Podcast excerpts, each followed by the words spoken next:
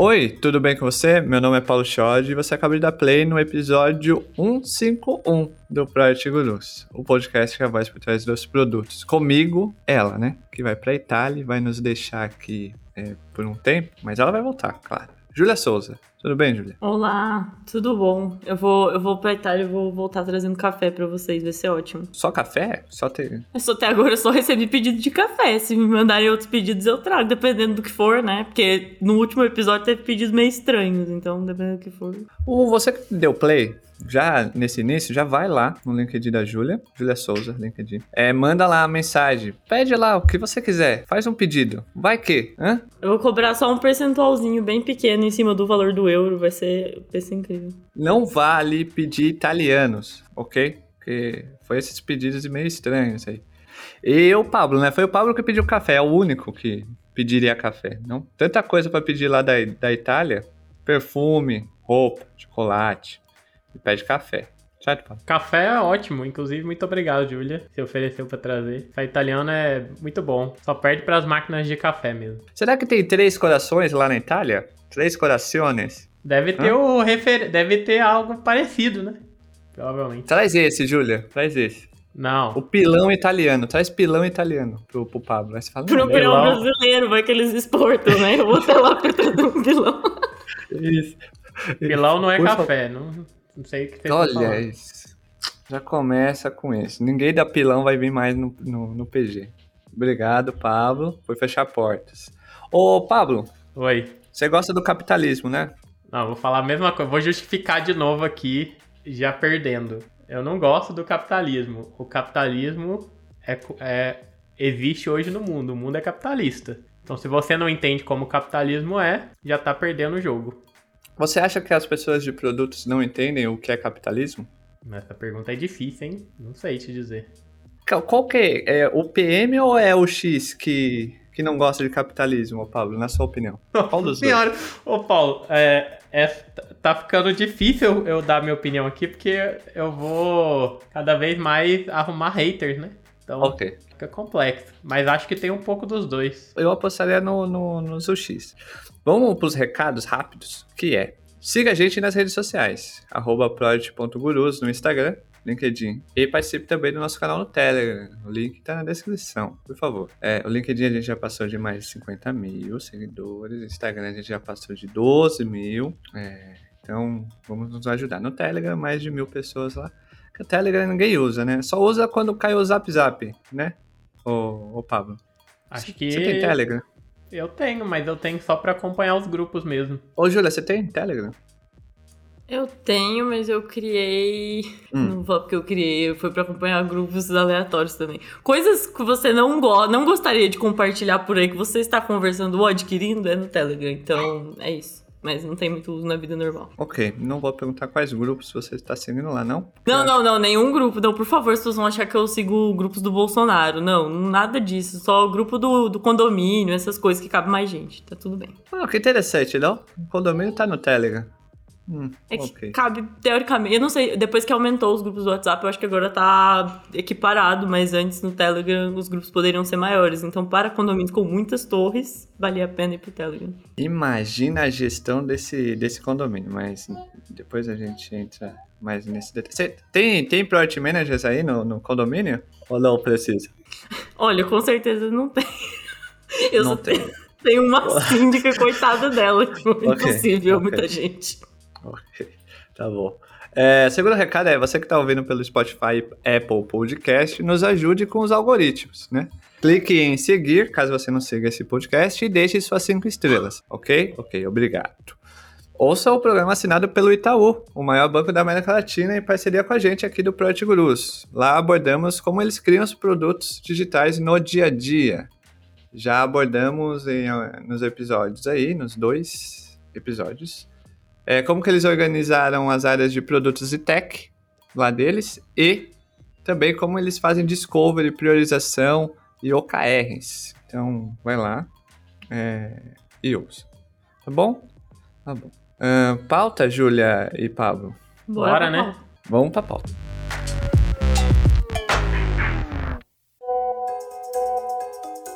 Oi, pessoal, eu sou a Júlia, team member de produtos no Crédito Imobiliário de Itaú. Fazer parte da maior comunidade de produtores do país é ter sempre um novo desafio, se apaixonar por ele e surpreender nosso cliente. Tudo isso só é possível pelo nosso modelo de trabalho que é colaborativo e multidisciplinar. Aqui a gente vai de turma. Quer conhecer e fazer parte do nosso time? Acesse nossas oportunidades para carreiras digitais e demais áreas no portal de carreiras Itaú. O link está aqui na descrição. Vamos de turma!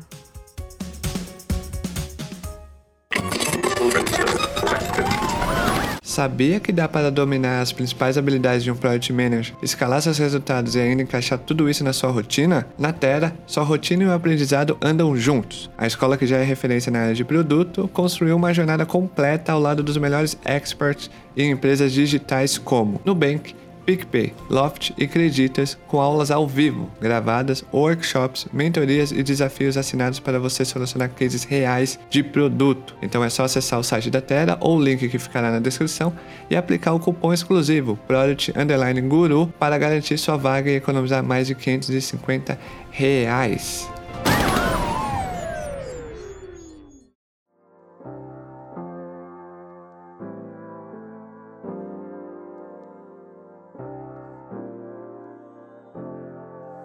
A pauta hoje, é, de, vamos já deixar registrado aqui que o Gurus não se responsabiliza pelas opiniões dadas nesse episódio, ok? Ok, não adianta vir depois falar, ah, mas o Gurus quer que acabe os influenciadores de produto. Não, não foi a gente que falou isso. Não foi, foi? algum não convidado. Foi? Não, ah, não foi.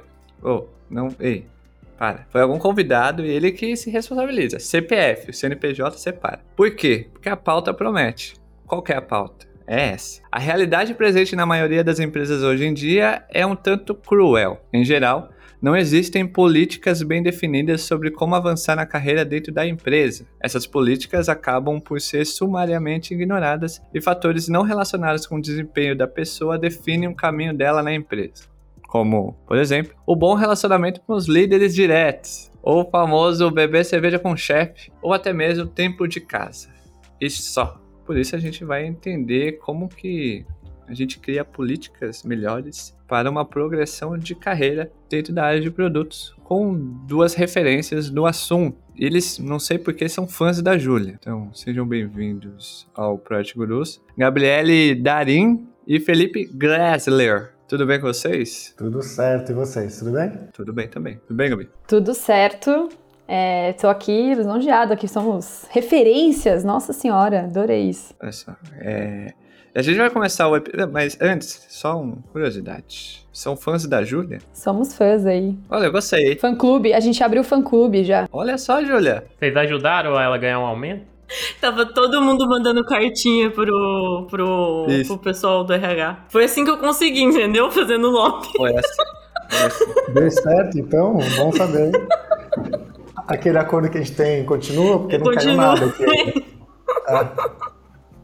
Acho que dá até pra gente colocar, colocar um pedido na Itália aí agora já, hein? Acho que podemos colocar no pacote, pelo visto.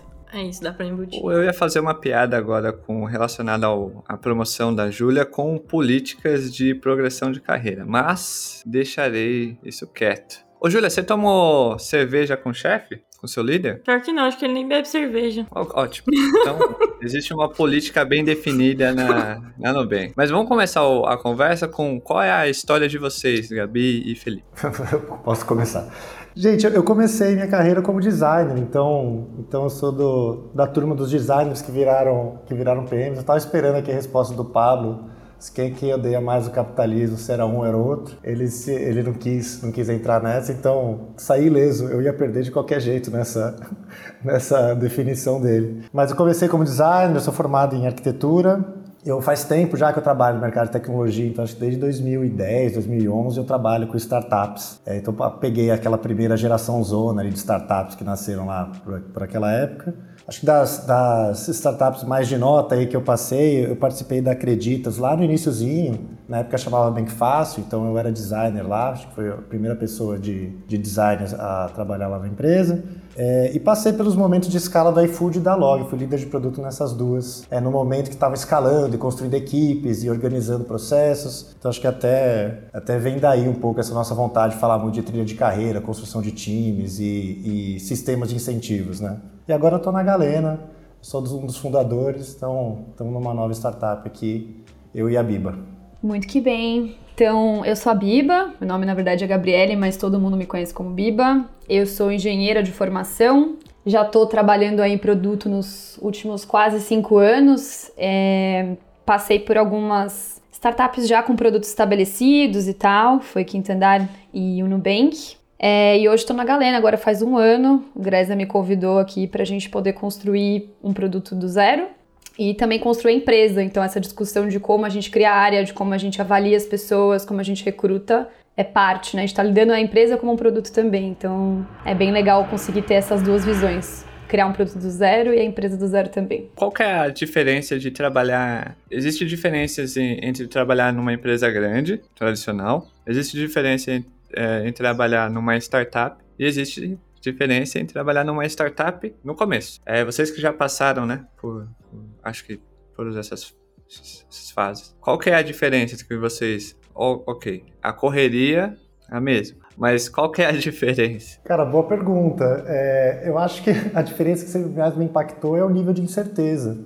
Né? Acho que conforme você vai evoluindo, você tem processos mais bem definidos. É, eu acho que até o, não sei se é a personalidade, mas o perfil assim muda, né? Você, você tem pessoas que funcionam melhor num modelo no outro. Então, eu acho que conforme você vai avançando, você tem que ter ou mais, mais, qual é a palavra? Mais capacidade de lidar com o incerto ou mais capacidade de lidar com processos. Acho que, acho que acaba andando um pouquinho nessa, nesse gradiente aí. Concorda, ô Gabi?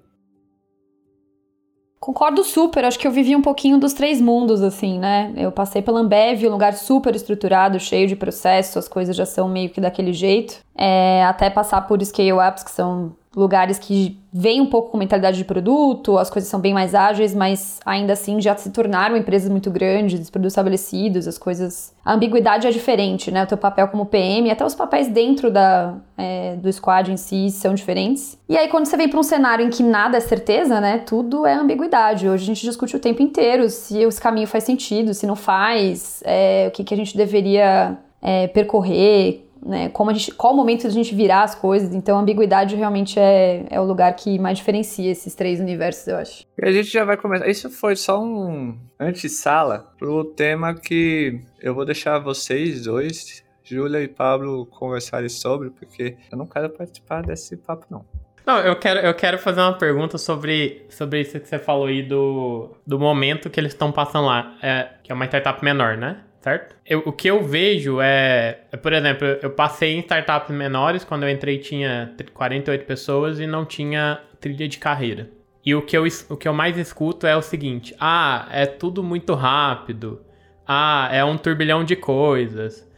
Ah, é cheio de incerteza, é cheio de. É, tem muita indefinição. Mas eu não consigo associar esse tipo de coisa com não poder dar a clareza para o profissional de qual o caminho Seja ele então num, num ambiente menor mesmo, mais incerto, qual o caminho, um caminho mais estruturado para que ele cresça na carreira. Porque nem carreira tem, às vezes. Não tem nem trilha de carreira. A pessoa vai no, no furacão do dia a dia, vai embora, e aí ela, ela vai indo, né? Mas o que eu mais escuto é porque é, é bagunçado, é porque não tem tempo, é porque é tudo muito rápido, é porque tudo muito, muda muito. Mas o cargo do PM já está na literatura, existe, inclusive deve ter trocentos materiais que dizem sobre incerteza, ambiguidade e afins para cada nível de senioridade o que se espera de um PM, né? Então, como que vocês enxergam isso e se aí, na onde vocês estão, é, como que vocês dão clareza para o PM da, de como ele evolui, né? Aonde ele está hoje e, com, e, qual, e como ele chega no próximo passo. Se com vocês é assim também. É super, assim, é um problema que se carrega entre várias empresas. Né? Acho que eu vivi isso em todos os lugares que eu passei e por isso que o Paulo falou que não se responsabiliza pelas opiniões, é porque é sempre é sempre caótica essa conversa, né? É difícil. E estava falando de, de da do não foco nesse, nesse assunto nas empresas quando elas estão começando, né? Quando a primeira coisa que eu fiz, acho que a primeira pessoa que, eu, que veio para o time aqui, que é o Inter, que é o nosso head de engenharia, primeira coisa que a gente fez foi, vamos, vamos escrever uma trilha de carreira? E eu lembro que as pessoas estavam em volta, assim, que a gente estava né, começando, né? Essa, pessoa falava, você é louco, por que você está gastando tempo com isso? A gente falou, cara, é importante. É, mas tem muito a ver com que tipo de empresa você quer montar, com que tipo de equipe você quer montar, o que, que é, o que, que é prioridade. Né? É, a gente fala muito na, nessas conversas, assim, na galena, quando a gente fala de construir a empresa, é, a gente fala muito dessa, dessa, desse conceito de a empresa ser um produto, o time ser um produto, né? Como como que um PM, que em algum momento ganha um, papel de gestão, deveria pensar esses problemas. A gente resolveu pensar como um PM pensa mesmo. Né? Então, como que, como que a gente deveria gastar nossa energia? E aí, como a nossa tese era, poxa, vamos trazer uma galera já experiente, que já, já é mais sênior, né? vamos, vamos inverter um pouquinho a ordem, vamos, vamos começar bem e é, já evitar os erros antes, ao invés de passar por aquilo que toda startup que fica grande passa, que é, é destrói o monolito, vai para o multisserviço, contrata liderança nova, troca cultura, né, é, reescreve todo o código, reescreve todo... É, então a gente quis começar um pouquinho mais estruturado. E aí era muito importante é, trazer clareza para as pessoas, o que, que, a gente esperava, e para elas poderem sentir a vontade de virem, né, por já estarem nesse momento de carreira. E aí o que você falou sobre, sobre incerteza, ambiguidade, apesar de... A gente, dá para começar discordando aqui, é bom para dar uma... Dar uma acalorada aqui. É, eu acho que tem muita coisa escrita sobre o que o PM faz. Eu não sei o quanto que, que a literatura consegue trazer uma firmeza sobre o papel do PM no mundo real. Assim. Acho que todo mundo trabalhou nessa função, principalmente se passou por múltiplas empresas, sentiu né, a diferença que é CPM no ambiente A, B ou C. Mas o que importa é a empresa deixar claro qual é o jogo. Né? No nosso caso, a gente sabendo que a gente está numa empresa que está construindo um negócio novo, a gente vive no mundo da educação e empregabilidade, que é um, que é um mundo que tem muita dificuldade de inovar de verdade, de, né, tem uma mescla cultural que a gente tem que trabalhar. Então a gente resolveu de cara já declarar, falar, gente, é, é, o, é o caos mesmo, a gente vai ter que ir descobrindo junto, mas é isso, é, é por isso que você vai ser medido. E você vê que até o jeito que a Bíblia explicou, falou, poxa, eu vim aqui para construir empresa. A gente foi na nossa primeira conversa, falei, cara, a empresa, a gente tem que construir empresa, não sei o que vai ser isso aqui. E isso é parte do, do, do, que a gente tem que construir como time, né?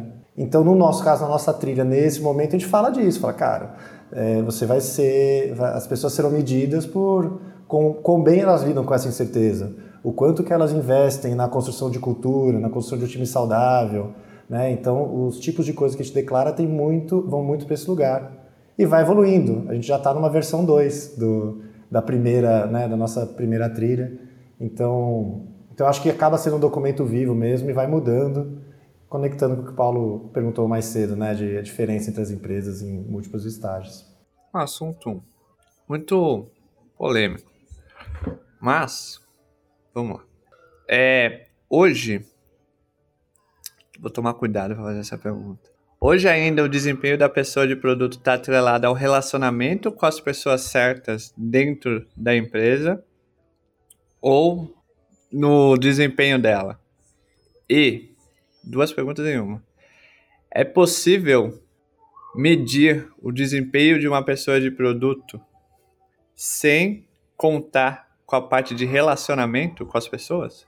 Eu só fiz a pergunta, não tenho resposta. Ou tenho e não quero falar. Então você pode contar pra gente se você concorda ou discorda. Eu, eu sinto um pouco que nenhum desempenho tá no vácuo, né? A gente nunca tá avaliando só como você se desempenha sem ser as suas relações e seus comportamentos, né? Acho que como PM ou não, essa sempre vai ser um critério, né? O seu relacionamento com as pessoas é relevante. Mas eu acho que como PM é ainda mais, assim, a nossa função ela é assim, por, por definição, ela tem muito de soft skill, de comportamento, de como que você faz as pessoas olharem para o lugar que você quer que elas olhem, como você cria influência, como você evangeliza as pessoas, né? Tem muito de soft skill aqui nesse meio. Então é difícil você não avaliar um PM enquanto como que ele conseguiu criar conexões com as relações dentro da empresa e como que ele está é, gerando impacto, inclusive, além da parte mais técnica, além de definir um produto acabou ali, assim. Então, eu acho que tem muito de relacionamento, sim, faz parte do nosso papel olhar para isso, né? Tipo, quanto que você está conseguindo criar suas conexões e o quanto que isso te ajuda também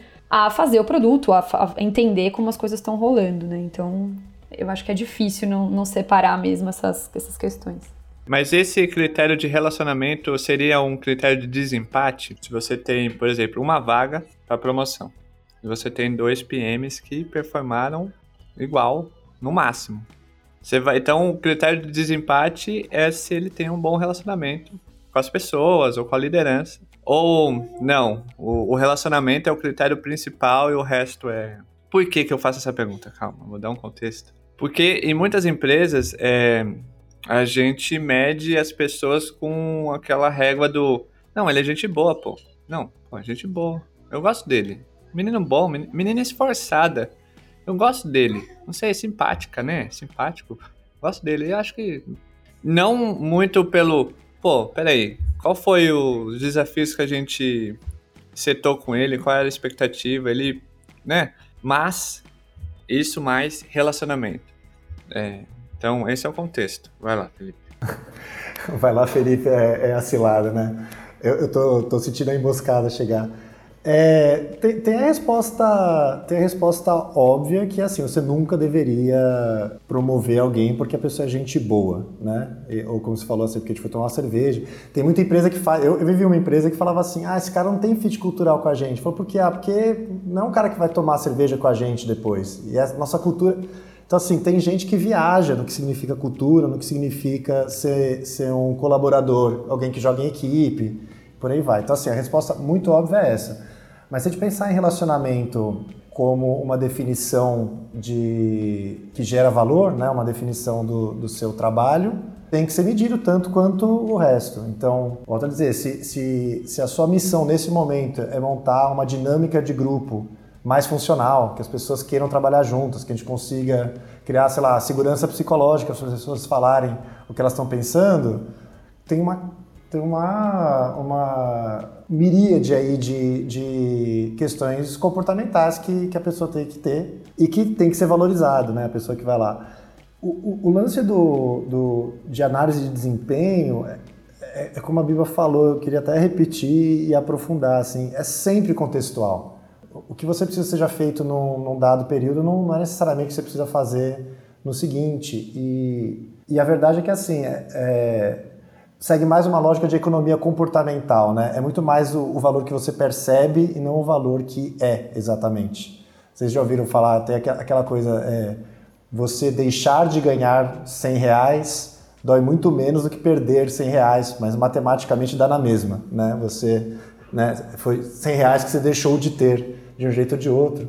É, e eu acho que isso é verdade para análise de desempenho também no final você, o seu desempenho é o que as pessoas perceberam que foi. Então esse negócio de as pessoas tiveram o mesmo desempenho, eu nunca vi acontecer assim. Eu nunca tive numa conversa as pessoas falam não, eles foram iguais porque porque não dá pra fazer teste AB de PM, né? Como é que você faz o teste AB? Fala assim, os dois viveram o mesmo squad, o mesmo OKR, o mesmo... não dá. Então então no final tem uma subjetividade alta mesmo e tem um grupo que tem que fazer essa, essa análise, pelo menos é o que a gente aposta aqui então o grupo tem que fazer essa análise para entender quem colaborou mais, quem contribuiu mais com a empresa, ou com o departamento, ou com a tribo, ou seja lá qual for o critério. Por que, que eu fiz essa pergunta? Porque, na minha experiência, lá no início, a percepção de todos da, da empresa era que eu era um dos melhores tecnicamente, porém, eu não tinha o comportamento corporativo. Qual era o comportamento corporativo? Era simplesmente vestir o social, literalmente. Camisa para dentro da calça, calça social, bonitinho, terno, blazer. Claramente, isso não faz. Olha pra minha cara. Você que tá ouvindo, vai lá no LinkedIn e vê minha foto. Claramente, não, não, não vai. Não vai. É. Então, eu fiquei três anos sem receber promoção e sempre era, não, você é um dos melhores tecnicamente. Mas falta aquele comportamento corporativo, sabe, Paulo? Aquele. Aí quando eu saí da empresa, eu fui descobrir qual era o comportamento corporativo. Então, Legal. Uh, e a segunda pergunta é: hoje vivemos uma a onda da, das demissões em massa. E também existem empresas que no seu uh, momento de, de, desempenho ali, de medir, ver o desempenho dos, dos seus colaboradores, eles estão meio que mudando a regra do jogo com o jogo em andamento. Ah, não, mas a gente quer subir a régua aqui da, da empresa. Então, a pessoa foi bem, mas no momento não, não vamos não vamos promover ou não vamos dar, dar aumento. Porém, a regra anterior é que se as pessoas que passassem de X por cento ganhem. Isso não é, aparentemente, na minha visão, é, não é uma política transparente, né, de carreira. E como que, que as pessoas devem lidar com isso? Posso só fazer um comentário? Toda pergunta carrega um trauma, né? Acho que até a própria trilha que a gente escreveu, ela foi baseada em traumas passados. Então, acho que hoje vai ser um episódio pós-traumático aí, pelo visto. Pô, eu pensei que você ia responder essa. Eu tava, tava feliz de abrir o microfone aqui. Falei, nossa, vai lá, Biba, voa. Cara, é, eu não sei se tem uma resposta para. Acho que acho que o contexto das emissões em massa é difícil assim da gente da gente colocar assim, porque acho que quando uma empresa ela tá ela tá em, em modo de sobrevivência, as regras todas capotam. Então, acho que quem, quem viveu startups que passaram por esse momento de estar tá acabando a grana, é, as pessoas vão deixar de. Eu, eu vivi mais de uma vez isso já. A mês que vem não tem salário, talvez. Aí uma delas não teve mesmo, a outra que eu vivi teve. Conseguiu um investimento super em cima da hora. Cara, o que acontece é que, é, é, é que as pessoas, as, os gestores, todo mundo entra em modo de sobrevivência mesmo, fica todo mundo burro em modo de sobrevivência, né? É difícil você, você é, planejar para o longo prazo. Então acho que é difícil de super julgar o, o, comportamento das empresas que estão demitindo em massa. Eu também não estou dentro dessas empresas, eu não sei o que está acontecendo, né? Mas eu acho que é, é difícil, assim. Eu, eu, não sou muito fã da ideia de que, de que a carreira é uma responsabilidade da empresa, para falar. É, essa aqui vai ser. Essa aqui, da bem que você falou que vocês não se responsabilizam pelas opiniões, né? Essa acho que valeu. Eu não, eu não sou, porque, porque eu, eu acho assim. Eu não sou também fã da, da ideia de que a trilha de carreira é um checklist. Você fala, olha, é, o nível X é a pessoa que faz A, B, C, D e E. Porque eu acho que essas, essas coisas elas geram dois problemas. assim. A primeira é que terceirizar a sua carreira acho que é uma má ideia. E aí gera essa frustração, né? Você, você construir sua carreira para ser um fit bom para uma empresa é, não é antifrágil, né? Não, não, não é um jeito resiliente de pensar a sua carreira. É, eu, acho que, eu acho que a segunda coisa é que quando você vai para uma ideia de checklist, é, você começa a cortar a diversidade. A gente fala tanto de diversidade hoje em dia, né? Então, e, e acho que PM aqui é se a gente for perguntar como nós cinco aqui lidamos com o dia a dia, vão ser cinco respostas diferentes, provavelmente. Então, então principalmente PM tem muita diversidade. E tem a pessoa que resolve no relacional, tem a pessoa que é muito boa na engenharia, tem a pessoa que é muito boa na, na parte de discovery, tem a parte. Né, e cada um vai ter a sua, o, o seu jeitão. Então, acho que é muito importante desassociar esse tipo de coisa assim da, da trilha e, e ver se a pessoa gerou impacto, volta para qual foi o resultado. E aí o resultado volta para a pergunta lá, né, que é cada empresa vai medir de um jeito, cada um tem uma coisa que é importante, por aí vai. Então, eu, eu talvez você dê uma fugidinha da sua pergunta e foi estratégica. Mas eu percebi. Você percebeu? Então, então, então próxima pergunta. Não, então, ó, deixa eu fazer um comentário sobre isso. Eu também, eu também não, eu não sou fã de da gente deixar a nossa carreira, achar que a responsabilidade da nossa carreira é de outra pessoa, não ser da gente. Mas eu também acho, acho não, eu tenho certeza, porque eu já passei por isso e já vi muita gente passar, de que a liderança não faz o trabalho que ela precisa fazer. O que que isso impacta? Impacta que a pessoa, no, fim, no final das contas, seja PM ou qualquer outro profissional, ela tem seus medos, ela tem suas ansiedades, ela tem suas preocupações na vida, ela tem conta para pagar no fim do mês e ela não vai se impor. Então, no geral, o que vai acontecer é que o que acontece e o que a gente mais escuta. Ah, mas eu não recebo uma promoção há X anos. Aí quando você olha, ou ah, o meu gestor não me fala como eu posso evoluir. Ah, o fulano recebeu uma promoção e eu não. Acontece tudo, todo isso e mais um monte de bizarrice o tempo todo. Qual que é o ponto disso? Para mim, a responsabilidade para que isso não aconteça dentro de uma empresa é da liderança, porque se a pessoa ela não tem domínio ou ela não quer, não tem vontade para que ela olhe para a carreira dela e o líder já foi lá e já disse isso para ela, já deixou claro que a carreira dela é responsabilidade dela, aí sim é o único momento da jornada toda, que eu acho que a responsabilidade passa a ser da pessoa. O resto é 100% da liderança, porque é a liderança que tem autoridade dentro da empresa. Então, o líder que deixa alguém lá três anos sem receber uma promoção, a culpa é do líder. Porque ele está negligenciando o trabalho que ele tem que fazer com a pessoa. Ou demite a pessoa, ou faz a pessoa evoluir. É, só tem essas duas opções. Mas a demitir. E o que eu vejo também, aí depois você dá seu, sua visão sobre isso, Felipe. O que eu vejo também é: o líder geralmente vai pelo caminho mais fácil que é demitir.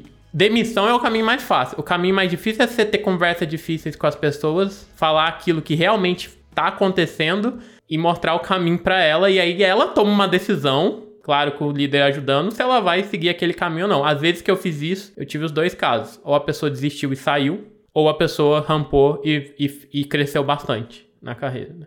Mas falar que é, eu, eu, eu nunca terceirizaria a minha carreira. Mas dentro de uma empresa, quem tem autoridade é a liderança e não o contrário. Então, uh, isso é bastante polêmico, mas eu, eu sigo essa literatura de, de extrema responsabilidade da liderança, assim. Porque se a pessoa não tá com vontade, ok. Né? É o único ponto em que eu não me disponibilizo a ajudá-la. Mas se ela tá, eu vou correr atrás disso. Eu, eu concordo. É, a responsabilidade da liderança é liderar, né? Você está lá para fazer exatamente isso. Mas o, o, que eu ouvi do que você falou é assim, né? É, tem dois problemas. O primeiro é transparência. Muitas vezes não tem transparência, a pessoa se omite ali. O líder não está falando o que está acontecendo. Ele está vendo e, e não está falando. E o outro é negligência. É você falar, cara, não, não vale a minha energia. Né? E, e acho que os motivadores são diferentes, mas dá na mesma, você deixa a pessoa lá boiando ela não sabe o que fazer. E se ela está num lugar mais frágil, que, ou seja, no começo da carreira, aí é mais desesperadora. Você falar uma pessoa que já está do meio para né, do meio para o topo da carreira, ela, ela provavelmente já tem mais, tem até mais autoestima profissional, né? Já sabe o que faz bem, o que não faz bem, teve experiência suficiente para inclusive medir por ela mesma. Eu concordo completamente. O papel do líder é dizer o que a pessoa deveria estar fazendo. É, o que eu quis dizer com a, com a responsabilização da carreira é a pessoa no final, é ela que tem que, tem que correr atrás, mostrar motivação. É, e eu não acho que, que, que promoções e, e, enfim, méritos, etc., dever, deveriam ser pré-acordados, sabe? Porque, em geral, é o que gera frustração. É, é, então, a minha primeira resposta, inclusive, tem um pouco a ver com isso. Assim. Muito difícil você falar, olha, você cumpriu aqui o checklist e agora você está pronto. Já, então, daqui a seis meses será promovido certamente. Porque a gente sabe que tem mais coisa envolvida nisso. Você tem o budget da empresa, você tem os resultados que a empresa alcança, você tem mudança de liderança, você tem. Né, as demissões em massa foram isso, eles foram.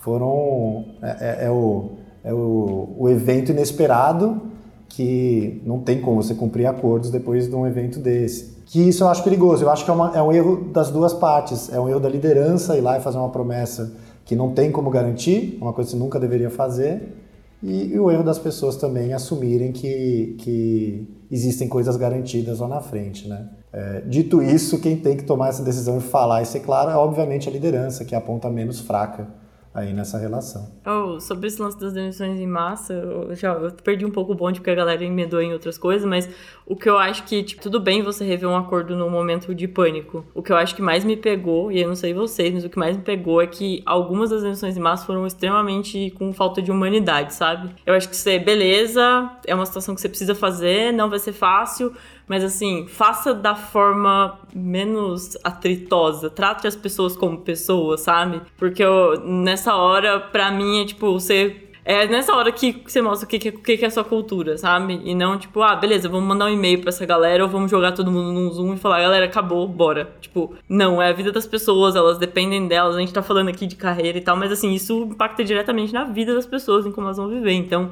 é um momento muito delicado você ser demitido, assim como você ser promovido também é muito legal, porque, puta, vai impactar a sua vida real ali, né? Só seu trabalho, né? Então, enfim. E uma coisa que eu fiquei curiosa, que eu já, já, já vivi isso, já vi muitas pessoas falando que fazem. A gente, beleza, eu concordo com você, não vamos fazer acordo de quando você vai ser promovido, mas como é que a gente lida com as pessoas que querem esse plano? O que, que eu faço para ser promovido? E pergunto esse tipo de coisa. Porque eu sempre fico curiosa quando eu escuto essas perguntas. E por que, que as pessoas querem tanto saber como serem promovidas e ao invés de, sei lá, focar em outras coisas. Mas como é que, como é que lida com esse tipo de, com esse tipo de pergunta? Nossa, gente, só pergunta fácil, né? É, eu, queria, eu queria ser tão sábio quanto, quanto vocês estão esperando aqui com, com essas perguntas. Poxa, eu, eu não sei a resposta, não. É, eu acho que o que as pessoas estão perguntando quando elas falam de ser promovidas, eu acho que de verdade elas estão perguntando como é que eu melhoro, como é que eu sou reconhecido. Pelo menos na minha experiência, assim, sempre que eu tive essa conversa, no final você fala assim, cara, mas por quê? É o cargo que você quer? É o dinheiro? Raramente é esse o caso. Pelo menos no nosso mundo de tech, assim, é, eu não, não ouvi muito essa resposta. Em geral está num lugar de eu quero melhorar, quero, quero que a empresa veja, ou que as pessoas vejam que eu estou fazendo um bom trabalho, e no final, sei lá, e dar a medalha, que é, o, que é mudar o cargo, é, faz diferença. O, o Paulo tá aqui, para quem não tá. Não, quem pelo amor de ver. Não, pelo amor de Deus. O, o cargo, Não. o, cargo, o cargo é mais importante que o dinheiro ou o dinheiro é mais importante que o cargo? É, pô. Não, Eu acho que as peraí. duas coisas são, são, são importantes. Na verdade, o que eu queria dizer é assim: o, quando a pessoa está buscando uma promoção, não acho que ela está buscando a promoção. A promoção é um sistema que a gente montou para reconhecer pessoas, né? para dizer, cara, você está avançando na carreira e tem que dar grana. Claro que tem, é óbvio que tem, tem, que, ter, tem que ter. Mas o, o, o que eu quero dizer é assim: eu, eu não acho que. Claro que tem casos, mas em geral, eu não acho que o caminho é. O que resolve esse problema não é você dar a garantia. E eu acho que esse é o caminho que as trilhas acabam, acabam levando, que é as pessoas falam, como é que eu faço para ser promovido? Aí o líder, que não quer esse problema de lidar individualmente com cada um, de ter que entender a pessoa, fala, cara, acho que o seu caminho é por aqui, o seu caminho é por ali, ele fala, já sei, eu vou colocar aqui 85 itens, o que, que você deveria fazer. E aí fala, o PM deveria, um A, fazer não sei o que lá, um B, fazer não sei um C. É, o que eu acho que não, não resolve o problema também, a pessoa continua tão perdida quanto, e, e, na minha experiência, o que acontece é que a pessoa começa a, a, a forçar. Começa a forçar e depois volta. Ah, eu fiz. Eu fiz essa coisa aqui. Lembra naquela reunião, não sei o que lá? Eu fiz exatamente essa coisa que estava no. Aí você fala, poxa, mas era coisa errada, né? No, naquele momento. Isso não era a coisa que você deveria ter feito. É, mas a pessoa vai lá e começa a tentar forçar. E aí, e aí vira um negócio que destrói a, a, a dinâmica, porque a pessoa já não sabe, já não está tomando decisões para o pro produto ou para a equipe.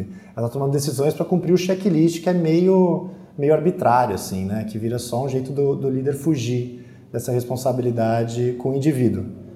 Pelo menos essa é, é a minha opinião. Não, eu sinto também, não é uma decisão só do líder promover, né? Não é ele que decide sozinho. Então, para ele fazer uma promessa, se ele decidir sozinho, seria mais fácil. Mas não é assim que é a vida real, né? A promoção tem a ver com budget, tem a ver com as outras pessoas, com uma calibragem, com uma leitura para ver se a sua leitura do liderado é, tá incondizente com os outros, com as outras pessoas que são pares, né? Então, não tem como o líder dizer isso e, e dizer, não, faça isso aqui que você vai ser promovido, porque o poder não tá na mão dele mesmo, né? Então, é como lidar com esse cenário mais ambíguo mesmo. O que, que são as coisas que são sinais que vão te ajudar nesse processo, mas você não consegue garantir que a pessoa vai conseguir ser promovida. Tem muitos outros critérios que estão entrando, né? Não, então, eu não sei, esse assunto de promoção é, é bastante complexo, assim. Às vezes eu, eu realmente acho que tem a história do budget, né? Eu, eu sofro isso todo ciclo. Mas eu não sei, eu acho que não pelo menos dizer pra pessoa se o caminho é A ou B, assim, não tô falando checklist, né? Mas, beleza, ah, se você. se- o que compõe um possível. O que compõe uma possível, um possível promoção de cargo. Não tô nem falando de dinheiro, mas o que compõe.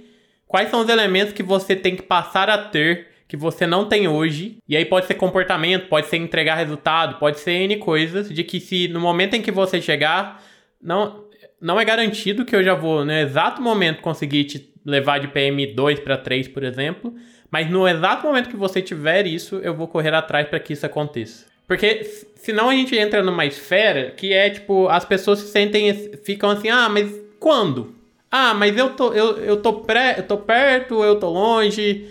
É, eu tento, eu tento fazer dessa forma, assim, eu tento falar, ó, esses são os elementos, tá aqui três, quatro elementos, comportamentos e elementos e, e escopos, né, risco, que mais risco, menos risco, tem alguns elementos aqui no iFood, é, que se você passar a atingir, a gente te considera preparado para um próximo nível. Vou conseguir te dar esse próximo nível imediatamente?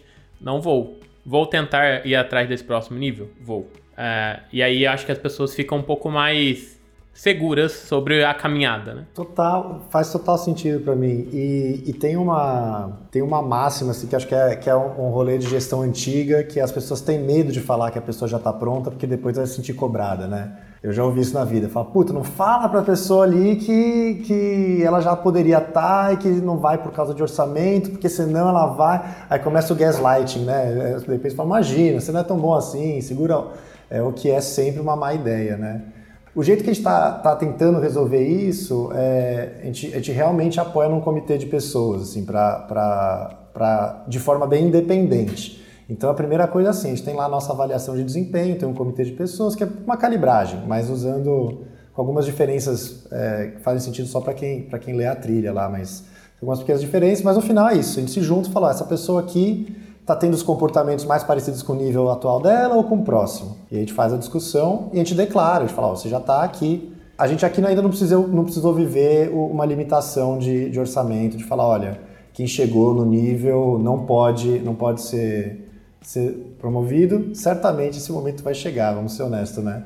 Assim, toda empresa chega. Em algum momento você tem que, tem que começar a controlar isso com, de um jeito melhor.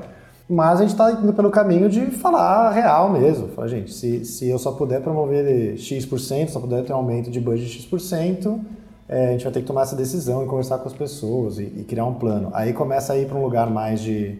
que tem mais cara de, de, de, promessa, né? Que a gente tem que tomar sempre muito cuidado. Mas eu concordo completamente. Você estava falando sobre, sobre dar um, um sinal, assim, de para onde a pessoa está indo.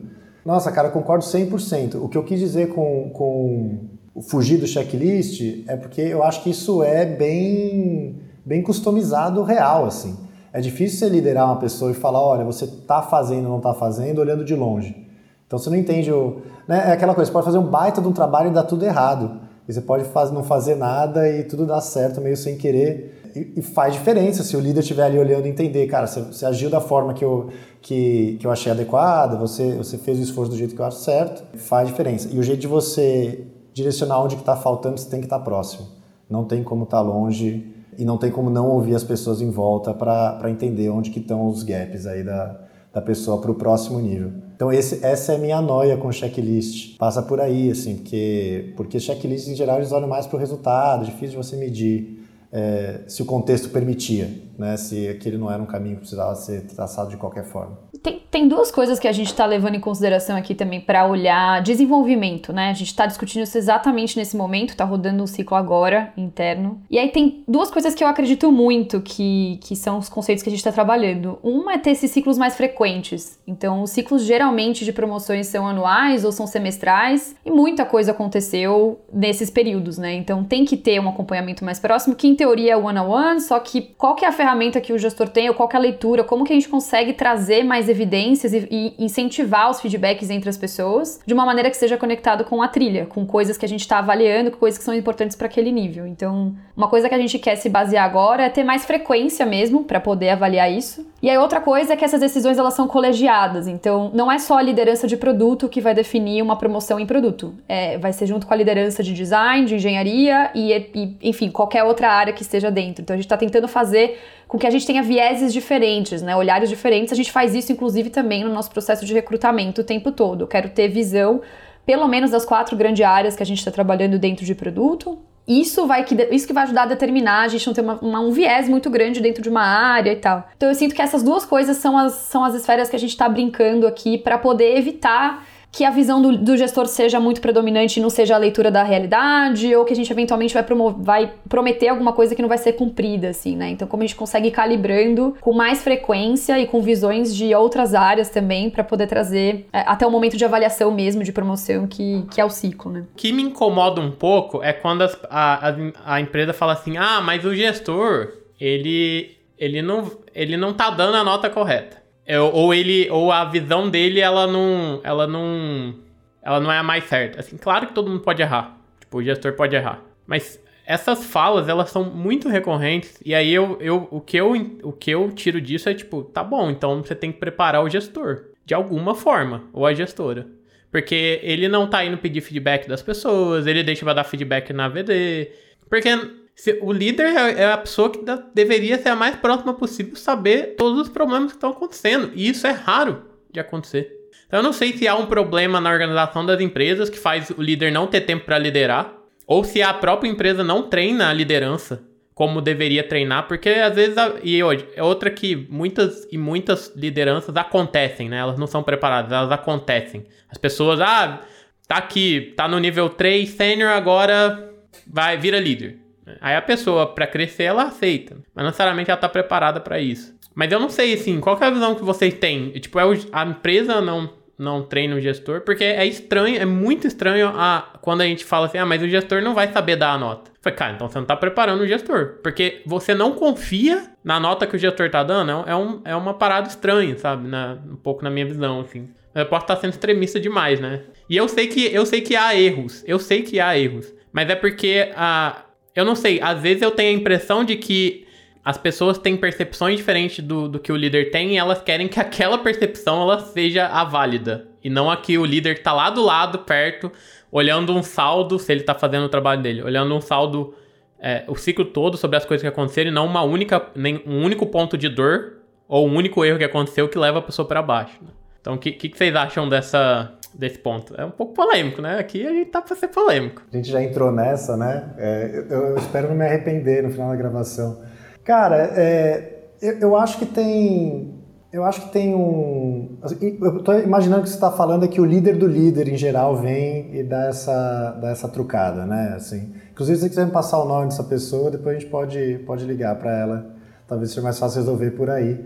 Olha os traumas aparecendo aí, ó. Traumas gente, de vida. Não, mas é, cara, é, acho que esses traumas a gente tem que dar ouvido a eles mesmos, né? Acho que acho que a gente está sendo essa primeira, pelo menos a minha experiência é a primeira geração que trabalhou nas startups, agora está virando liderança e começando a criar ou liderar essas grandes empresas de tecnologia. E a gente está vivendo, né? A gente viveu o que a gente o que a gente está oferecendo para pro, os times. Então acho que é importante a gente dar voz aos nossos traumas aí. Eu tenho um monte também. Então me compadeço do entro na turma dos traumatizados aí.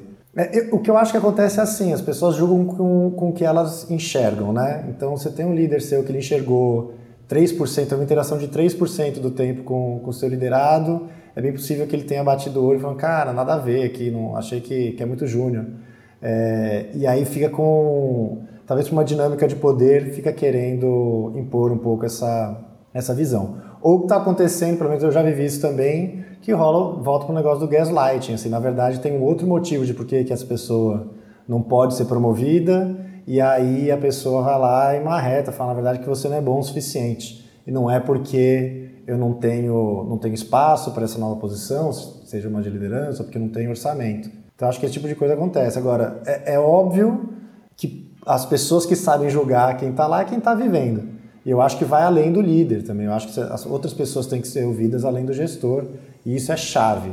É, isso é, é bem chave, porque também acontece às vezes da pessoa é, ser super proativa, super interessada, su tá tudo super bem quando tá falando com o líder. É, e o líder, por mais próximo que esteja, eu concordo que, que os líderes eles acabam tendo que fazer coisas demais a ponto de não conseguir liderar.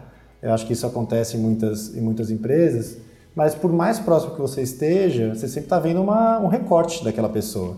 Né? Você não está vendo o todo. Então, então, acho que tem esse trabalho de como é que você compõe uma visão da pessoa ouvindo todas as relações. E especificamente no caso do PM, é mais ainda, né? Porque é, é a pessoa que tem interface com todo mundo. Então ela está ela tá desempenhando bem em todas as interfaces, em todos os pontos de contato. Né? Então acaba sendo um, um, um papel um pouco mais exposto. Então ele acaba precisando de mais opiniões para compor. Fora que a gente trabalha em squad, né? Se dificilmente o Grazi não está me acompanhando todo o tempo nas nas minhas reuniões, nas coisas que eu tô tocando, né? Ele tá vendo um recorte muito pequeno e o recorte que eu conto para ele também, né? Tem vários disso. Então, então às vezes eu conto as coisas boas, né, Gress? Não, mentira, eu conto tudo. É, mas ele me ajuda, ele me ajuda aí mesmo nas tretas. Mas eu acho que é um recorte mesmo, é um viés. Acho que a opinião do líder não tem que ser a, a majoritária mesmo. E a gente tá trabalhando nisso, pra gente conseguir trazer as visões de quem está realmente perto, de quem está no dia a dia. E óbvio que o líder vai ter um papel de olhar e calibrar e meio que, que né, dizer qual é a opinião dele, mas não é uma opinião só dele, né? Então é um pouco disso que a gente está se apoiando. Eu concordo que não é só dele, mas o que eu, o que eu quis dizer é por que, que, o, próprio, por que, que o próprio líder não vai atrás durante o ciclo para pedir feedback. Isso pouco acontece. E aí chega na VD e o que, que acontece? Surgem feedbacks lá na VD. Na VD é o ponto em que não há mais nenhuma chance de melhoria. Ali é o estado atual de, da percepção das pessoas. É, assim, é, não acho que é, o, o líder consegue ver tudo, mas ele pode ir atrás de ver mais coisas. Só que geralmente isso não acontece. Porque, muito provavelmente por um problema organizacional. Pelo menos essa é a minha teoria. Você é cobrado por isso, né, na real. Você é cobrado no, no dia a dia. Porque o momento que você seria cobrado para executar isso, não executar, né, ou ter a resposta disso, desse desenvolvimento, é no ciclo anual. Por isso que é isso, aparece lá, porque é o momento que isso é cobrado. Se você não tem nenhum incentivo ou nenhuma cobrança anterior, vai ser difícil mesmo você ter os líderes fazendo isso o tempo todo, dado que é um. Em geral, eles estão fazendo papéis duplos, eles não estão só fazendo liderança, ele está fazendo liderança e está atuando em algum lugar, né? Não é só gestão, majoritariamente, né? Óbvio, tem, depende do tamanho da empresa e do momento de, de negócio, mas não tem uma cobrança específica para você fazer isso, então é óbvio que você não vai priorizar, né? É uma questão de priorização mesmo. Acho que não é nem só cobrança, né? Eu acho que quando você deixa o processo. E não sei, isso é, isso é uma isso é um pensamento e uma pergunta. É difícil você ter equidade no processo se ele não é unificado, né? No sentido de, tipo, etapa, coisas que eu preciso garantir que todo mundo fez. Por exemplo, pegar o feedback antes. Ou como é que é o peso? Porque, por exemplo, o peso de avaliação do Paulo provavelmente vai ser muito menor que o do Pablo. Vocês estão vendo o Pablo como ele é, ele vai muito mais criterioso.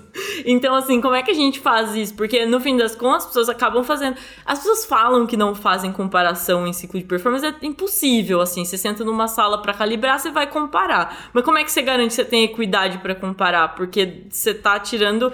Como vocês mesmos falaram, você tem contextos muito diferentes e talvez o trabalho que uma pessoa realizou é muito diferente. Aí você vai entrar no mérito de, puta, como é que essa pessoa reagiu num cenário de mudança ou num cenário caótico, enfim. Como é que vocês enxergam? Como é, como é que a gente consegue. E aí eu acho que não vai ter uma resposta certa, mas assim, como é que a gente consegue diminuir é, esse bias para ter mais equidade quando a gente for comparar? E eu tô partindo do princípio que, inerentemente, a gente vai comparar, assim, não vai ter como. Pablo é muito exigente, muito exigente. Pergunta lá para as pessoas que trabalham comigo.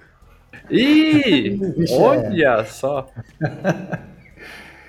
É, é, assim, acho que a primeira coisa é. Não existe justiça é, exata, né, gente? Assim, não, não tem mesmo. E, e, parte de você construir a carreira é você também conseguir avaliar se a empresa que, que você tá, ela vai valorizar o, o tipo de coisa que você faz, né? Então, então essa, essa busca pela equidade extrema eu, eu já desisti, assim. Mas eu acho que a gente tem que aproximar mesmo. O sistema de calibragem, ele, ele inclusive, ele é para comparar as pessoas, né? Você fala assim, vamos calibrar, vamos garantir que está todo mundo usando a mesma régua. É, por que, que você está colocando aqui é, a, a Biba acima do, do Felipe? É, faz sentido? E aí, em teoria, você coloca os gestores para debaterem, para ver onde, como que cada um está julgando o outro, para você alinhar essa régua. Né? E aí o que acontece é, se o Paulo é menos criterioso que o Pablo, é, quando o Pablo fala, os meus critérios são esses, as pessoas estão mediando a calibragem vão falar, poxa, então vamos aplicar esses mesmos critérios para todo mundo? Porque aí, e aí você nivela, né? É, mas passa por isso. Eu acho que tem um, um, uma outra coisa que é, as pessoas ficam muito frustradas, é o que o Pablo está trazendo, né? Fala, cara, você fala lá que eu não fiz um bom trabalho no dia que você vai decidir se eu vou ser promovido, no dia que você vai decidir se eu vou ganhar o meu aumento, e eu não tinha ideia. Em geral, isso acontece... É, porque o gestor está falando uma coisa e esse comitê responsável pela, pela decisão está falando outra. Eu já vivi muito isso na vida e é, é frustrante. A solução simples é você fazer essa, esse ciclo de feedback com as mesmas pessoas antes do ciclo de avaliação. Essa é a solução real, né? Você vai lá e pergunta para todo mundo que tem de fato poder de né, espaço de fala lá sobre esse assunto, é, que está achando. E aí é a chance de você, durante esse período ou corrigir uma percepção errada, é, ou você, né, aí pode ser o gestor corrigindo a percepção errada, falando com o seu líder e por aí vai, ou de fato corrigindo uma coisa que ninguém percebeu. De repente a pessoa que está sendo contra está vendo um negócio que ninguém viu e que é relevante de verdade. Tá. Então é isso. Só que o problema é que os sistemas de avaliação hoje eles são muito caros, né? Você, quem aqui não, não sofre a semana ou as semanas de avaliação? Você tem que preencher 25 avaliações, aí o, o, o, formulário, metade é um monte de pergunta do RH lá que ninguém, ninguém nem sabe responder direito, não vê o valor da, da, daquilo aplicado ao dia a dia. É super normal, né? E aí sofre, e aí demora três meses para receber a resposta, de porque tem que calibrar tudo. Então, então acho que o, o, a solução tem que estar tá em você conseguir diminuir o custo disso e, e simular o que seria essa, essa avaliação de desempenho quando tem, né, quando tem consequências aí de mérito, de promoção e por aí vai. Não tem outra forma, né? Você tem que perguntar para a pessoa que tem poder o que ela está achando. Né? No final, acaba passando por aí. Então, não parece um playbook quebrado? É o mesmo playbook em quase todas as empresas que eu passei, quase tudo a mesma coisa. É um monte de pergunta que a people faz. Aí, às vezes, tem participação de, de um de outro. Aí você faz pergunta sobre o PM, mas você faz a mesma pergunta sobre o dev, faz a mesma pergunta do ponto de vista comportamental. Só que aí, na hora das discussões do comitê, entra que o PM não fez aquilo, o PM não, fez, não faz aquilo, mas a pergunta não era sobre o PM estava fazendo era sobre determinados comportamentos. Então me parece um playbook quebrado. Agora, na, na visão de vocês, dá para arrumar? O que você falou é, tipo, diminuir o custo. É porque, assim, ó, a outra coisa que a Júlia falou, a gente vai comparar inerentemente. A, o ponto é, a, a, o ponto de partida das pessoas não é o mesmo, o contexto não é o mesmo, a, o, o momento de vida delas não é o mesmo. Então, é, qualquer comparação, na minha visão, em um ranking de, de, de avaliação de desempenho, ela é injusta. Qualquer uma. A não ser que todas as pessoas fossem, tivessem o mesmo tanto de dinheiro, tivessem a, me, a, mesma quantidade de problema na vida, tivessem as mesmas condições, os mesmos gestores, tudo exatamente igual. Aí a comparação seria justa. O resto é sempre percepção. E a gente sabe que a gente é um ser, ser humano é cheio de viés. Uh, então, assim, o, o, ranking já começa injusto. Já vi, eu, já, eu já vi coisa assim de querer dar a, a mesma nota para uma, uma pessoa que acabou de voltar da, da licença de, de gravidez para outra pessoa que tava lá com tudo bonitinho na vida, não tinha filho nenhum. E tipo, ah, não, é, essa pessoa aqui ficou abaixo. Mas claro, você não tá colocando contexto nenhum da vida da pessoa na hora de classificar ela. Então, assim, eu, eu também não acredito em equidade, assim, acho, acho que não vai ter. Difícil ter. Porque são tantos e tantos e tantos elementos, mas como que a gente melhora, assim, real, assim? Como é que a gente poderia melhorar real, né? Porque me parece um playbook quebrado, assim, no fim das contas. Mandou a licença maternidade para deixar mais, mais tenso aqui a conversa, né? É... Cara, eu, eu, concordo completamente, assim. É, eu acho que tem, tem a diminuição de custo e tem também você, você deixar os critérios reais expostos. Na verdade é isso. Você colocar os critérios reais expostos, você ajuda.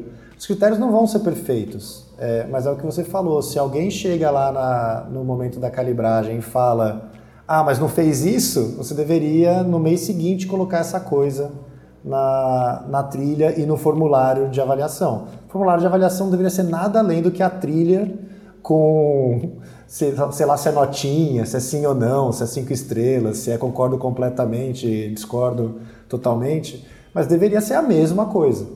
E o jeito que você avalia passa por aí. E tudo, e tudo, e, e aí volta para o lugar da gente, da gente ser PM sobre esse assunto, né? Aprendeu que tem um negócio diferente aqui, que virou um critério, adiciona imediatamente. É, tenta mitigar o risco dessa coisa não ser levada é, com muito peso até o momento, porque até então ninguém sabe que aquilo era importante, e depois corrige. É, acho que tem que se permitir também ter, um, ter esse documento vivo. Eu acho que a gente erra muito quando a gente, tenta, quando a gente acha que tem um negócio escrito em pedra, lá tem os 10 mandamentos do, do modelo de avaliação, seja lá quem escreveu. Outra coisa que ajuda muito é o próprio departamento ser mais proativo no, na construção desse processo todo. Né? Não, não, adianta o departamento escrever a trilha e aí outro aí vai lá o pessoal de people e, e constrói outro sistema de avaliação. Aí essa desconexão acho que ela gera a maior parte de dor.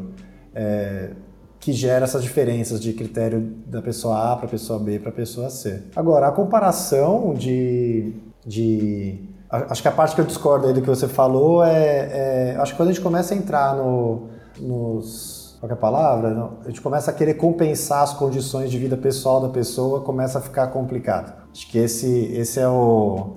Esse é, é difícil real, assim, sei lá qual é a resposta. É, mas começa a ficar muito difícil. É, é, um, é, um, é um buraco sem fim. A hora que você começa a ver, puta, mas a pessoa teve dificuldade de. Acho que uma coisa é, é você, você não penalizar a pessoa por estar tá passando por um momento difícil e dar apoio. Poxa, isso eu acredito demais. Acho que as pessoas são mais importantes que as empresas, né? Então, então assim, é, a gente tem que nos ajudar ao máximo.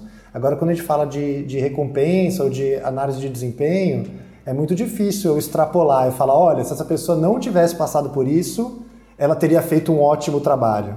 É, essa, essa começa a ficar um pouco difícil, assim. A gente tem que ir para um caminho de diminuir a subjetividade, que aí fica mais enviesado, né? Porque o que você está falando é, eu vou aqui imaginar um cenário perfeito em que essa pessoa teria desempenhado mais do que a outra. Então, então eu trataria essas duas coisas diferentes. Uma coisa é não, não imaginar que alguém é ruim porque ela está passando por um momento difícil, mas também não dá para você assumir que ela é boa porque ela passou por um momento difícil e se não tivesse teria dado o resultado, porque aí a gente não chegou nesse momento de prever, não tem um algoritmo ainda, né, que prevê esse futuro aí, que acha essa, essa, esse potencial. A gente já sabe que a avaliação de desempenho nunca vai ser justa, vou mudar de vou para outra pauta. Na verdade, são duas perguntas, mas não tem muito a ver com a outra, então vou fazer as duas juntas. É, a gente já falou aqui alguma vez, algumas vezes no Product Gurus que tanto produto quanto tecnologia em geral tende a ter pessoas que querem crescer muito mais rápido. Muito rápido. Tipo, ah, sei lá, estou aqui há seis meses porque não tive uma promoção, porque não mudei de cargo. E eu vi lá na trilha de vocês e tal, que vocês têm algumas regras para isso, e até que eu queria saber, assim, como lidar com isso, como lidar com essa ansiedade do mercado mesmo, que as pessoas estão criando. E o, a segunda pergunta é: dado que as pessoas já estão vindo com essa, com essa ansiedade de fora, como que equilibra as pessoas que estão vindo com as pessoas que já estão dentro? Porque uma outra coisa que acontece bastante é essa treta de pessoas estão sendo contratadas para fazer uma coisa muito parecida comigo com um salário maior. Como é que equilibra assim essa ansiedade dos dois lados, de quem está vindo e de quem está dentro da empresa? Você tá jogando para mim essa, Grace? Cara, a, a Respondendo a última primeiro, né? Como a gente equilibra um pouco quem tá chegando e quem tá ficando. A gente gosta muito de falar de priorizar a retenção, assim, quem tá dentro é mais importante e vai ter prioridade na, nas coisas do que quem a gente está contratando. Um jeito que a gente resolveu é, esse ponto, principalmente em questão de salário, tá? Os nossos salários, eles são tabelados e abertos conforme a trilha. Então, a gente tem isso, né, cada uma das pessoas que estão nos níveis, dependendo da área em si, a gente fez aí um, uma pesquisa super nerd, fez uma. O Grez é bem, bem nerd nesse, nesse ponto. Então a gente fez uma, uma avaliação da, das médias de salário do mercado, tanto do que a gente já tinha vivido, mas do que as empresas estavam praticando. A gente comprou uma consultoria para fazer isso. É, não a consultoria, né? A, a consultoria inteira, só a, a análise. E isso nos ajudou a calibrar um pouco os salários é, e aí as conversas elas ficam menos no nível do salário em si, porque fica muito claro quando você está aqui dentro é, o salário que você entra, né? E conforme os degraus que a gente criou entre os níveis também estão é, bem claros. Então essa discussão fica muito mais fácil aqui dentro do que a gente saber que alguém está sendo contratado, qual é o nível que a pessoa está chegando, qual é o salário que ela está chegando. Então manter essa transparência nos ajudou muito é, nesse processo como um todo. E aí, no lance de lidar com a ansiedade da promoção e tudo mais, a gente criou umas regrinhas mesmo de quanto tempo cada um dos níveis é, deveria ter, né? Você deveria ter dentro daquele nível para começar a pensar numa promoção. Então, no início de carreira é normal que você cresça mais rápido, mas depois, quando você começa a atingir uma certa senioridade, você vai ter que ter mais consistência e mais tempo, até porque o seu impacto demora mais tempo para acontecer. Então, uma pessoa que está lá no nível 4, no nível 5 da nossa trilha, a gente sabe que o impacto dela demora muito tempo para a gente ver, então é uma, já é esperado que a promoção dela seja mais, mais devagar e que esse crescimento seja devagar. E aí, um jeito também de mitigar a ansiedade foi não criar essas regras tão estritas. Então, apesar de. É uma aproximação, né? O esperado que uma pessoa faça entre o nível 4 e 5 é dois anos, três anos, que for.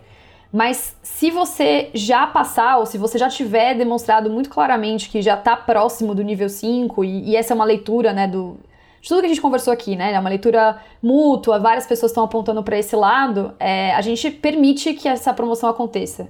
Então eu acho que essas duas coisas mitigam um pouco de você sentir, ah, não, eu, eu vou ter que esperar aqui dois anos e vou mofar aqui, aí eu vou para outro lugar para tentar fazer essa movimentação. É, mas ao mesmo tempo acalma um pouco você saber que tem um tempo, tem esse tempo, mas se você estiver mais pronto ou pronto mais cedo, é possível. É, não é uma trava completa. Então, não sei, Greg, acho que essas são as coisas que ajudam mais, né, nessas discussões. É, a, gente, a gente trouxe para a trilha essa ideia de, cara, a gente acha que é difícil uma pessoa ir do nível, por exemplo, 4 para o 5 em menos de dois anos. A gente acha, assim, pela nossa experiência, a gente acha que é difícil. Então tem um, um quê de alinhamento de expectativa. Do mesmo jeito que você tem que fazer o alinhamento do o que que faz você estar nesse nível, a gente também tem que dar uma ideia do que que é um, um tempo factível. Claro, a pessoa super estrela, tá voando.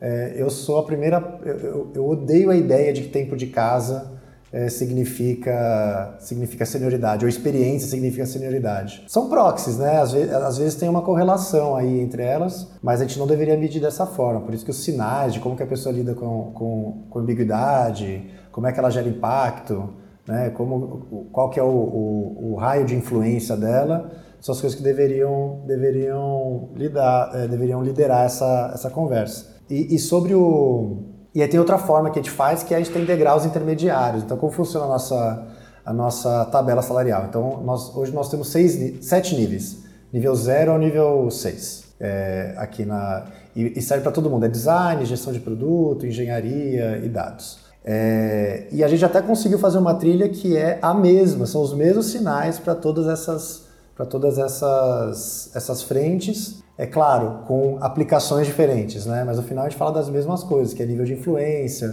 como que você gera impacto, como que você lida com ambiguidade, ambiguidades altas, né? E, e para cada, cada área isso significa uma coisa um pouco diferente. Então a gente tem tabelado lá. Então eu tenho o salário da pessoa que acabou de entrar nesse nível, eu tenho o salário da pessoa que está nesse nível, mas já fez contribuições relevantes, que é um, um, um valor fixo acima, então, então 25% da diferença entre esse nível e o próximo, e tem o salário da pessoa que já está no meio do caminho, que gente olha e fala, olha, você está tá chegando lá. Então são formas da gente da gente mitigar a ansiedade e a pessoa sentir né, que está se desenvolvendo, que está ganhando um pouco mais e que está ganhando os sinais todos, né? No final é isso, a promoção é, é, são essas duas coisas, né? É reconhecimento é, é, de, de, desenvolvimento pessoal e, e, grana também. Então passa, passa um pouco por isso. Por que, que a gente não fez, ao invés de 7, 21 níveis? Porque poder, você pode pensar desse jeito, que são 7 níveis com intermediários ou, ou 21 níveis. É, porque fica muito difícil de você ser assertivo com qual é a diferença entre o nível, de novo, no exemplo aqui, 4 e 5. É, se for entre o nível 4, 5, 6, 7, 8, 9, 10, começa a ficar, começa a ficar mais, mais complexo. Então, para a gente foi muito mais fácil pensar que existe uma diferença de senioridade é, que tem aí 6, 7 níveis, é, e que existem sinais de que você está avançando para o próximo nível. E aí você não precisa estar tá avançando necessariamente na mesma velocidade. E aí quando alguém chega e fala, cara, eu quero para entrar aí, eu quero ganhar esse valor que é muito diferente do que o valor das pessoas que estão internamente, é, e ela parece ter a mesma maturidade, senioridade, é, o que a gente faz é se perguntar se nossa tabela está errada. Na verdade é isso. E a resposta é sempre uma de duas. Ou a gente olha e fala, cara, essa pessoa na verdade está um pouco inflada, está ganhando bem demais, porque ou, ou ela foi avaliada errada na empresa que ela está, ou ela, ou ela tem habilidades que são mais valorizadas na outra empresa, que também pode ser verdade, né? Às vezes ela, ela se desenvolveu muito para um tipo de cultura específico, ou de verdade estamos defasados aqui e vamos arrumar a tabela para todo mundo. Porque senão você cai nesse lugar, você traz alguém para fazer a mesma coisa ganhando mais, como é que você resolve? sai mais caro financeiramente, né? Se pensar que toda vez que você for perceber que tem defasagem, mas cara, qual que é a alternativa? É eu fingir para as pessoas que, que elas não deveriam estar tá ganhando mais, que a oferta e demanda mudou? É, é, complicado, né? E é assim que você acaba perdendo as pessoas. Por isso que hoje em dia as pessoas é, entendem que o jeito de ganhar mais é pular para o próximo emprego. Porque só tem reajuste de tabela quando você muda para o lugar e começa de novo naquele, porque as empresas ficam tentando evitar isso. E aí significa outra coisa também, assim, já aconteceu mais de uma vez a pessoa é, vir trabalhar com a gente e ganhar muito mais do que estava ganhando, porque a gente olhou e falou, cara, você está, na verdade, pouco reconhecido onde você está. É, a gente enxergou essa outra capacidade técnica, é isso aqui vem. Porque também não adianta trazer a pessoa para economizar esse dinheiro, né, que é o que muita gente faz, falar, ah, vou dar 10% só acima do que ela está ganhando, que ela já vai ficar feliz. Porque ela vai entrar aqui, ela vai ficar infeliz em seis meses, vai, vai se sentir justiçada é, corretamente, porque está sendo justiçada mesmo, e aí no final você perdeu o engajamento daquela pessoa, a motivação dela toda.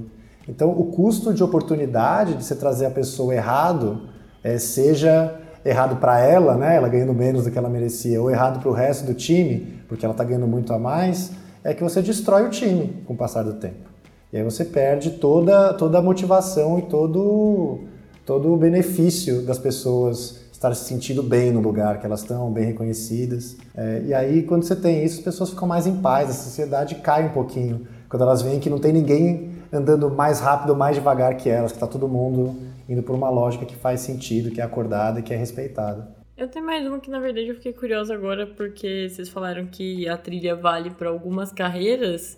E essas carreiras que vocês citaram, geralmente elas compõem uma squad, né? E aí, é, como é que como é que como é que equilibra essa avaliação de um time multidisciplinar, pensando que a gente tem vários papéis ali e ao mesmo tempo a gente tem a pessoa de produto que geralmente é, não era para ser assim, mas geralmente se responsabiliza ali por aqueles resultados de uma coisa ser feita ou não ser feita uh, ou dos problemas que encontraram no meio do caminho. Como é que, numa avaliação de desempenho, vocês enxergam que a gente consegue avaliar o, a contribuição de cada um ali, é, de acordo com o seu papel, mas também na composição do time, assim? Tô pensando como é que eu respondo essa aqui. É, o jeito que a gente faz é que a gente vê o campo de atuação de cada uma das áreas de, forma diferente, assim, né? Então, então tem muito menos a ver. A gente não olha, por exemplo, se eu entendi bem sua pergunta, eu não olho lá se bateu o OKR para ver se o desempenho foi bom. É claro que isso faz parte da avaliação, né? Se a pessoa ou ela, ela não consegue planejar para definir um bom OKR, e aí isso, isso é um problema, ou se ela de fato não consegue chegar no, nos resultados, isso tem que ser considerado. Mas a gente não embola todo mundo e fala assim, ó, bateu legal, fez um bom trabalho, não bateu, não, não fez, assim, é até volta para o lugar das buscas inúteis, assim, coisas que você nunca vai conseguir é, é achar essa relação direta, assim, né? Inclusive acaba, acaba é, atrapalhando o, a vontade de inovar, de arriscar, de tentar coisa diferente, que em muitos casos, principalmente quando está no começo, assim, é importante defender, que as pessoas se sintam livres de tentar um negócio legal e, e falhar. Mas, por exemplo, quando a gente fala de, de impacto para um engenheiro, a gente está falando, cara, qual é o impacto essa pessoa está tá criando no time dela? na arquitetura do, do sistema, como, qual é o impacto na qualidade do código. É, o trabalho que ela fez é, elevou a, a, o time ou, ou não? É, ele trouxe pessoas junto com ele para construir ou não trouxe? É, mesma coisa para design, mesma coisa para dados, mesma coisa para produto. Então, no final, você tem que fazer uma avaliação do, de como que foi a, a atuação de verdade da pessoa, não o resultado, né? é, o resultado, principalmente quando a gente trabalha com OKR, quando a gente está pensando em inovação, é muito difícil de medir. Né? Como que você sabe se outra pessoa teria feito melhor aquela coisa? Volta para o né, negócio do teste AB, assim, não, é muito difícil. Então, então passa mais pela atuação mesmo, pela postura, pela, pela qualidade do trabalho entregue, percebido pela, pelo grupo de pessoas que são experientes, que conseguem entender onde a pessoa tomou uma decisão boa, uma decisão ruim. Eu fiz essa pergunta, na verdade, o Pablo me mandou essa pergunta, mas eu fiz essa pergunta porque eu passei por essa situação. Vou, vou recapitular, não estava pensando no cenário de OKR, não. Esse, sem, esse último semestre eu recebi um feedback, eu acho que foi o melhor feedback que eu já recebi, não foi sobre uma coisa que eu entreguei, foi o contrário, foi sobre como uma parada que aconteceu aleatoriamente precisou ser resolvida e precisou ser resolvida com a ideia de outra pessoa, no caso uma pessoa engenheira. E eu, e eu achei engraçado porque eu fui elogiada pela minha postura de topar fazer aquilo. E ok, eu entendo o mérito disso, mas ao mesmo tempo eu fico pensando, será que aquela pessoa engenheira foi reconhecida pelo fato dela ter proposto também aquela solução? Eu não tenho essa resposta ainda, vou perguntar para ele. Mas assim, é, por que que é, do mesmo jeito que tem a dor de tipo, putz, você ser cobrado por uma parada que o time não entregou, sendo que pode ser que não foi uma coisa que você teve controle, é, tem esse outro lado de você ser vangloriado por ter topado fazer uma coisa porque, tipo, simplesmente era a melhor coisa como uma decisão do time, sabe? É isso que me pega um pouco em avaliação de time, time multidisciplinar, principalmente quando todo mundo não participa da avaliação do outro, seja através de um feedback, ou enfim, uma sessão de grupo, um feedback 360, sabe? Era mais nesse sentido. É, por isso tem que avaliar a qualidade técnica, né, do que foi feito e não, e não o resultado. Eu acho engraçado quando os PMs são elogiados por topar fazer, né? Você vê que tem um desespero na empresa já, tipo, tô ouvindo muito não dos PMs. Nossa, topou fazer, promoção, mérito, ei, solta fogos e tal. É, é aquele estereótipo que machuca, né? O estereótipo do PM que só fala não. É, assim, já ouvi essa já. Não, dessa vez a Bíblia vai falar sim. Eu falo, nossa, estereótipos que machucam aqui o coração. É, tipo, não é isso, né? Não é que eu não tô falando não, né? Não é, não é exatamente isso. É, mas por isso que a análise tem que ser técnica e por isso que, que eu acredito que os gestores têm que ser pessoas com background técnico naquela coisa. Né? Assim, acho que você ser gestor de PM sem ter sido PM, fica difícil de você entender se os critérios que a pessoa usou são corretos. Né? No caso, você topou, provavelmente que a pessoa deveria estar falando assim, cara, você fez uma boa análise da situação, você entendeu a prioridade, e você fez um bom trabalho de convencer o time a mudar a priorização, as pessoas fizeram sem dor, agiram rápido, é, e isso tem valor em si, né? não é que você topou, mas é que você construiu um cenário que, que permitiu que aquela coisa acontecesse e talvez tivesse um desafio extra para você construir esse cenário além do seu, do seu dia a dia, né? Você lidou bem com uma situação caótica. Então, provavelmente é isso. Mas sim, se você não, se você não consegue fazer essa, essa análise no mesmo fórum, é difícil. Se a engenharia e produto se, se avaliam em fóruns muito separados, é, é bem provável que você tenha essa, essa discrepância mesmo. É, ou talvez a pessoa que pensou na solução é, pode ter, ter, resolvido o problema ali, mas a, a, liderança vai falar assim: ah, mas foi uma solução que, que a gente vai pagar caro depois. É, foi aquela gambiarra que não funciona e de repente pode estar sendo, sendo avaliado por conta disso, das pessoas terem enxergado que tinha soluções melhores, potenciais para aquilo. Então é difícil saber, né? Assim, mesmo, mesmo quando você resolve o problema, talvez você não tenha resolvido tecnicamente da melhor forma ou da forma que a sua senioridade pede, ou o contrário, né? Você pode ter resolvido de uma forma ótima que vai além da sua senioridade descrita no papel é, e não dá resultado. E mesmo assim você tem que ajustar. Se a pessoa está propondo soluções acima do, do cargo que ela tem na empresa, mesmo que elas não tenham, estejam dando resultado muito claro no negócio, eu acredito que ela tem que ser ajustada, porque no final a senioridade é isso, a sua capacidade aí de de solucionar as coisas tecnicamente bem. Chegamos ao final desse episódio. Acho que passamos ilesos. Não, Pablo? Júlia? De polêmicas? Não? Acho que. Ou a lista de, de, de haters não, vão, não vai aumentar, né? Acho que não, dessa vez acho que não. Do Pablo vai, né? O Pablo é muito. Não, as pessoas que trabalham comigo são. Todas elas falam que é super de boa. Ah, elas falam. Tranquilo. Mas elas falam para você, né? Essa, essa é a diferença. Não, a gente, a gente tem um ambiente seguro lá e quando eles têm que me dar feedback, eles dão feedback no exato momento que eles precisam me dar feedback. Inclusive, eu levo feedback o tempo todo. Olha só. Olha, ô Júlia. Mas é, mas, é, mas é muito por conta de, tipo, beleza, os acordos estão claros. Então, quando os acordos estão claros, as coisas elas são totalmente diferentes, assim, 100% diferentes. Porque como a expectativa, o problema da expectativa é a frustração que vem quando ela não é atendida. Mas como as expectativas estavam setadas antes, tipo, tudo isso sai, né? Toda essa toda essa incerteza por trás de tipo, estou indo bem, não estou, ou deveria ter feito isso ou não deveria, ela ela diminui muito. Então, as pessoas, por isso que eu falei, pode ir lá, pergunta para elas, pode perguntar. Olha só, então, você que ouviu até aqui e trabalhar com o Pablo, pode mandar o seu feedback sobre o Pablo pra gente. A gente vai ler aqui no próximo episódio, ou quando a gente receber aqui, a gente vai ler. É, Agora hoje... sim, eu sou bastante exigente, minha, a minha régua é bastante alta. Isso. Mas as pessoas que trabalham comigo sabem disso. Não é, com, não é como se eu cobrasse algo que elas não sabem. Aí seria, seria eu seria um baita de um escroto grande.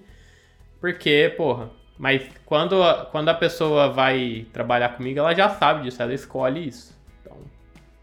Você vê, né? Ele começou a falar, não, vai lá falar com Mas o meu time. Mas eu sou super de boa, eu sou, sou super de boa. As pessoas que acham que... As pessoas têm uma percepção errada de mim. Ah, aí quando a gente fala assim, aí quando a gente aperta, ele já... Não, não, eu sou exigente mesmo. É, eu sou mesmo. É, é isso é escolha, né? A pessoa tem que escolher trabalhar comigo. Eu sou... É, Júlia? Ele não toma café pilão, cara. Você, é daí que você... Você moe seu café, Pablo? Acho que a gente já te perguntou isso, né? Ah, dependendo do café, só tem grãos, né? Aí você tem que moer, ué. Você vê que absurdo isso? Eu uso ele a máquina de café, eu compro a cápsula. Isso! ele, ele vai lá, pega, pega o grão, vai lá, tal, coloca no copo Stanley dele, tudo bonitinho. Aí você tá exagerando, okay. mas tudo bem. Vocês querem sair lesos e estão atacando o pessoal que ama café, né? Que é, que é uma turma super tranquila, assim, e que não existe ninguém disso, assim, no mundo de tecnologia, né? Você falou de moer o café, eu lembrei de 90% das pessoas que eu conheço só no mundo de startup. Não, mas eu acho super legal fazer isso. O problema é que eu não tenho essa força de vontade. Se eu quero, porque quando eu quero, é que, vamos lá, quando você quer tomar um café, como que você tá já? Você já tá, tipo, você não tá com essa energia aqui, você tá com a energia, tipo, baixa já. Aí a pessoa morre e tal, tem uma experiência. Eu, tipo, eu gosto da máquina, entendeu? Porque é isso, se tivesse alguém. No escritório, nos tempos áureos, tinham pessoas que moíam e faziam e eu tomava, porque tinha alguém para alguém que gostava de fazer, mas agora. Mas é né? uma burguesa, não? Ah. Não, mas na tarde eu só uso a máquina mesmo, eu só faço essas coisas mais demoradas uhum. de manhã. À tarde eu pego a máquina e pronto. É isso. Porque o Pablo é do, do grupo das 5, né? O clube dos 5. Cinco, a cada 5 horas da manhã, vai lá, pega o grão de café, escolhe qual grão de café. Não. Ok. Ô, Júlia, para terminar aqui o episódio, parabéns por você não ser uma PM padrão. Você aceitou a ideia do, dos dev. Hã? Não, não, eu não quero, eu não quero que fique com essa imagem, porque o feedback foi bom. Eu acho que eu passei a imagem errada. O feedback do meu gestor foi bom, ele explicou no detalhe, mas eu achei interessante, porque o ponto foi muito assim, tipo. É, você podia ter acatado a primeira coisa, mas aí você tentou ouvir a galera, sabe? Eu fiquei pensando, será que normalmente as pessoas não ouvem a galera? Eu, eu fiquei com várias noias, mas isso é um problema que eu tenho que resolver com a minha psicóloga, porque Eu- isso é um problema de aceitar feedback positivo. Essa pergunta eu respondo. Não. As pessoas de produtos tendem a não ouvir os outros. É, existe um ego muito grande. E assim a gente termina aumentando a lista de haters. Olha só, é desse Mas jeito. isso, isso, é a, isso é a 78 vez que você fala isso aqui. Esses haters aí que você vai arrumar já existem. Por esse Ok. motivo. Não, mas é que tem sempre gente que vem no meio do caminho, né? Aí odeia por esse mesmo motivo, mas num episódio diferente. Isso, aí meio que a gente junta ele, essas pessoas novas, com uma galera que já conhece, já fala, oh, seja bem-vindo ao clube de haters do Shot. Enfim, link da Biba e do Felipe na descrição. Links de trilhas aí, de caminhadas, mentira, de trilhas de carreira em produto na descrição também. Links Vai- a gente vai fazer conteúdo, muitos conteúdos sobre isso. Vai marcar a Biba, o Felipe e a Galena. É Galena, né? Ótimo nome. Galena. Ótimo. Porque é nome de café, não? Galena é um ótimo. Seria uma boa marca de café. Café Galena. Olha só. Mas, mas é isso mesmo. A gente não explicou que a startup é de, Olha. de grão de café? Olha só, Pablo. O seu lugar, o seu lugar dos seus sonhos. Hum? É brincadeira. Tem gente. vaga, Depois- tem vaga? Depois tem gente que vai acreditar, né? É, então, links na descrição de, todo, de tudo, trilhas. é, tá saindo aí coisa boa da galera, então a gente vai divulgar também. Estão fazendo um trabalho excelente. E são pessoas é, de um alto astral, muito melhor do que Pablo Tadashi. Tchau, fui.